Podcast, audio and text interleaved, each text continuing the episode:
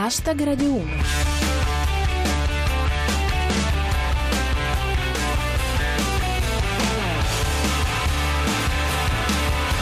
Buona serata a tutti e benvenuti a Hashtag Radio 1. Chi vi parla è Giulia Blasi e questa è la vostra rassegna quotidiana del meglio di Twitter.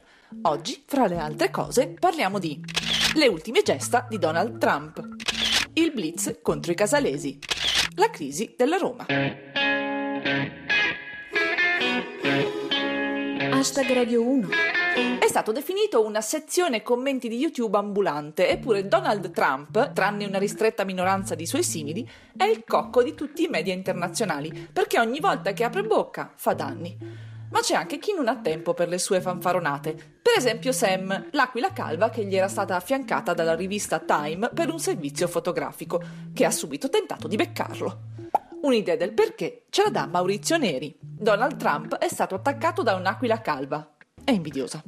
È ancora più specifico Carlo Trombi. L'aquila Sam aggredisce Donald Trump. Capita se ti metti in testa una nutria.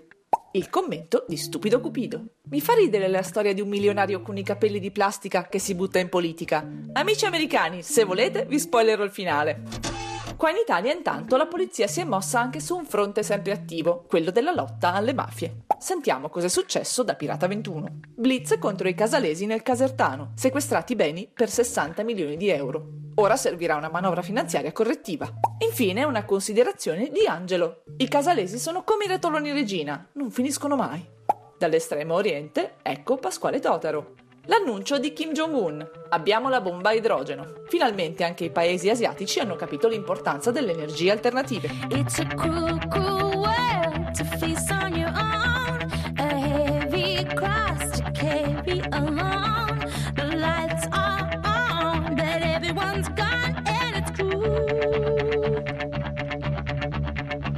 It's a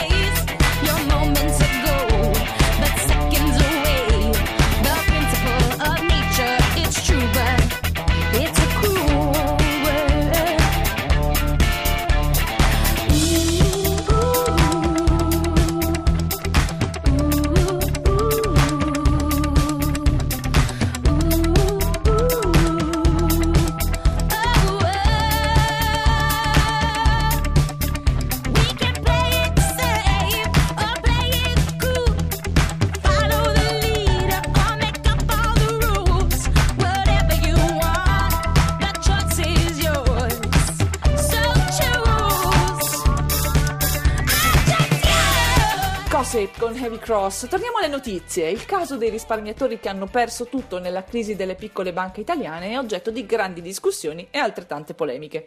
I risparmiatori sono preoccupati, dice Genio78. Non vorrei sembrare troppo pessimista sulle sorti della mia banca, ma mi hanno appena regalato un'agenda a gennaio-aprile 2016.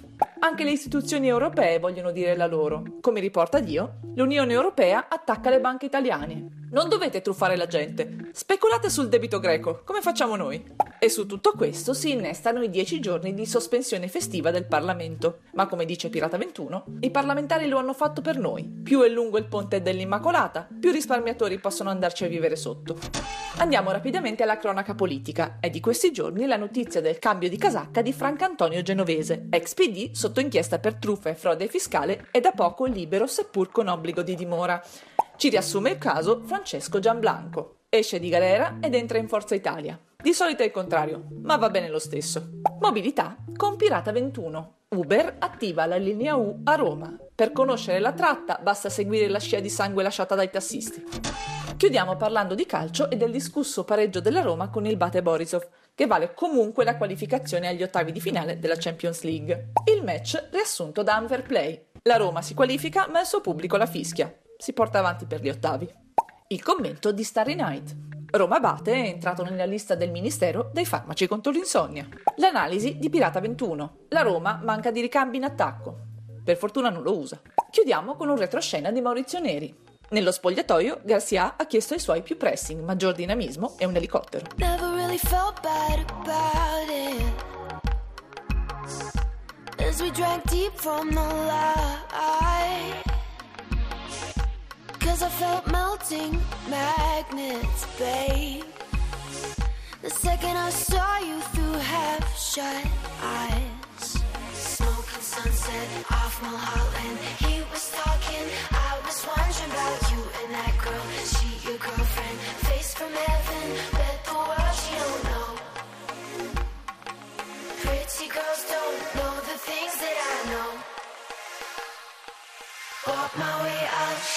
things that she won't.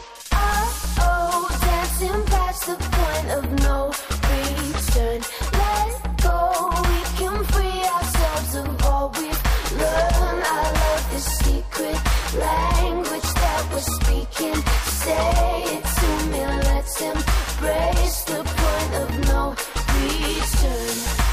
Let's embrace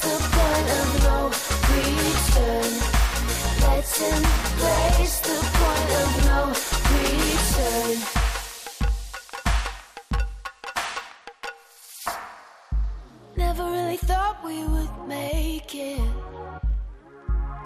We'd be thinking about what could have been.